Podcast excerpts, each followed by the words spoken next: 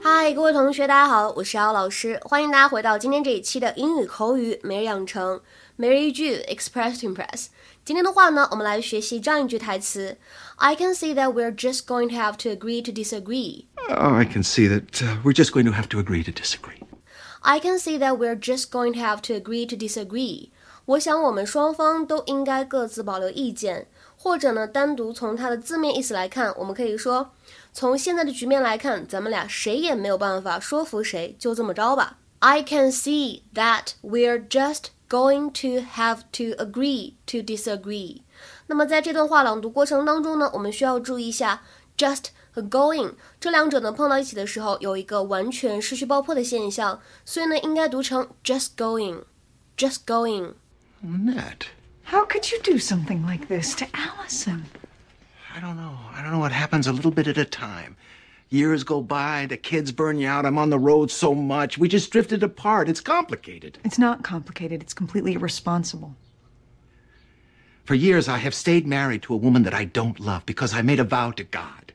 So don't talk to me about responsibilities. So, your take on this is you're the victim? Oh, I can see that uh, we're just going to have to agree to disagree. Done here. Oh, yeah, we are. Because my sex life is my own business, not yours. And there's nothing you can do about it anyway.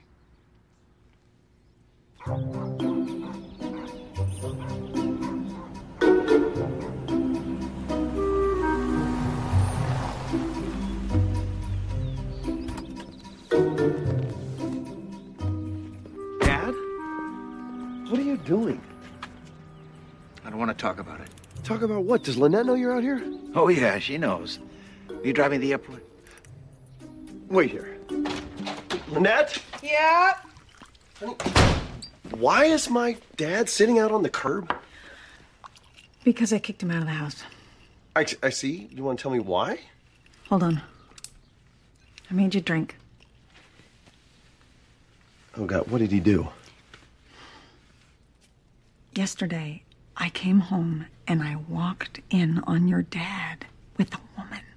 He's having an affair. I am so, so sorry. God. I know, I know. Are you okay? Yeah. Um, I should go talk to him. That's it? What? I just. I expected a bigger reaction. I've been sitting here with knots in my stomach. 今天节目当中呢，首先第一个短语我们要学习的是 agree to disagree，什么意思呢 ？agree 本身的意思表示同意，而 disagree 表示不同意。它们两个呢本来是一组反义词。那么 agree to disagree 表示的就是双方达成一致，各自保留观点，互不赞同，但是呢相安无事。用英语来解释呢，就是 they accept that they have different opinions about something and stop trying to persuade each other that they're right。那么同样的意思呢，我们也可以说 agree to differ，agree to differ， 意思呢都是完全一样的。下面呢，我们来看两个例子。第一个，He likes golf and his wife likes tennis. So when it comes to sports, they have agreed to disagree. He likes golf and his wife likes tennis. So when it comes to sports, they have agreed to disagree. 他呢喜欢打高尔夫，而他的太太呢喜欢打网球，所以呢谈到这个喜欢的运动，他们呢各自保留意见。那么再比如说第二句话 ，We obviously can't just agree to differ on these kinds of questions. We obviously can't just agree to differ on these kinds of questions. 在这种问题上，我们明显没有办法做到各自保留意见。那么今天节目当中呢，我们要学习的第二个短语也是非常的实用的。我们来看一下刚才 Lynette 她说的句子。Yesterday I came home and I walked in on your dad with a woman. Yesterday, I came home and I walked in on your dad with a woman.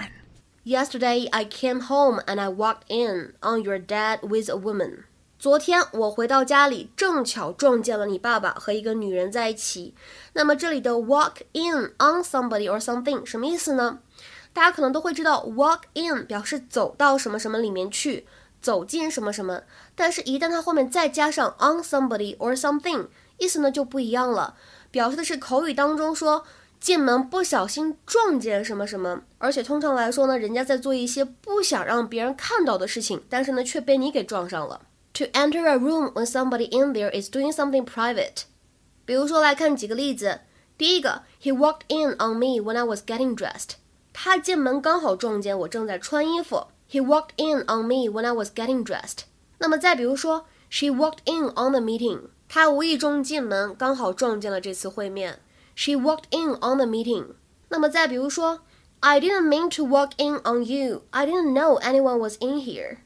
我不是故意打扰你的，我不知道这里有人。I didn't mean to walk in on you. I didn't know anyone was in here。那么今天的话呢，请同学们尝试翻译一下下面这个句子，并留言在文章的留言区。He was clearly not expecting her to walk in on him just then. He was clearly not expecting her to walk in on him just then. He was clearly not expecting her to walk in on him just then. OK，我们今天节目呢就先讲到这里了，拜拜。